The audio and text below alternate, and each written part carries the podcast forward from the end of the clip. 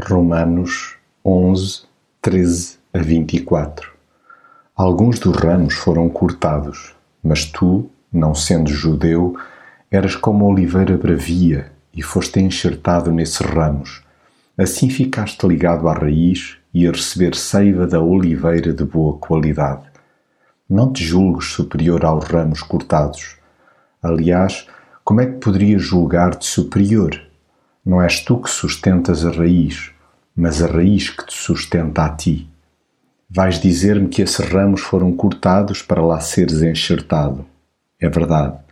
Eles foram cortados por não terem fé, ao passo que tu agora estás nesse lugar porque tens fé. Mas não te sintas orgulhoso por causa disso. Pelo contrário, tem cuidado. A incredulidade alheia nunca poderá ser um motivo de satisfação para o que já crê. Este, estando ciente da graça de que foi alvo, deseja profundamente que outros experimentem essa mesma paz interior. Que maravilha presenciar o clique espiritual de gente que anda longe de Deus.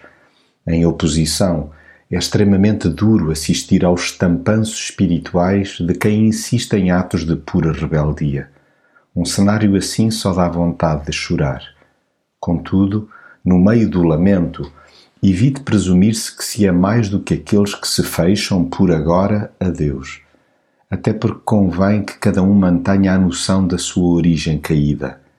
Então não tem sobrebeças, mas teme.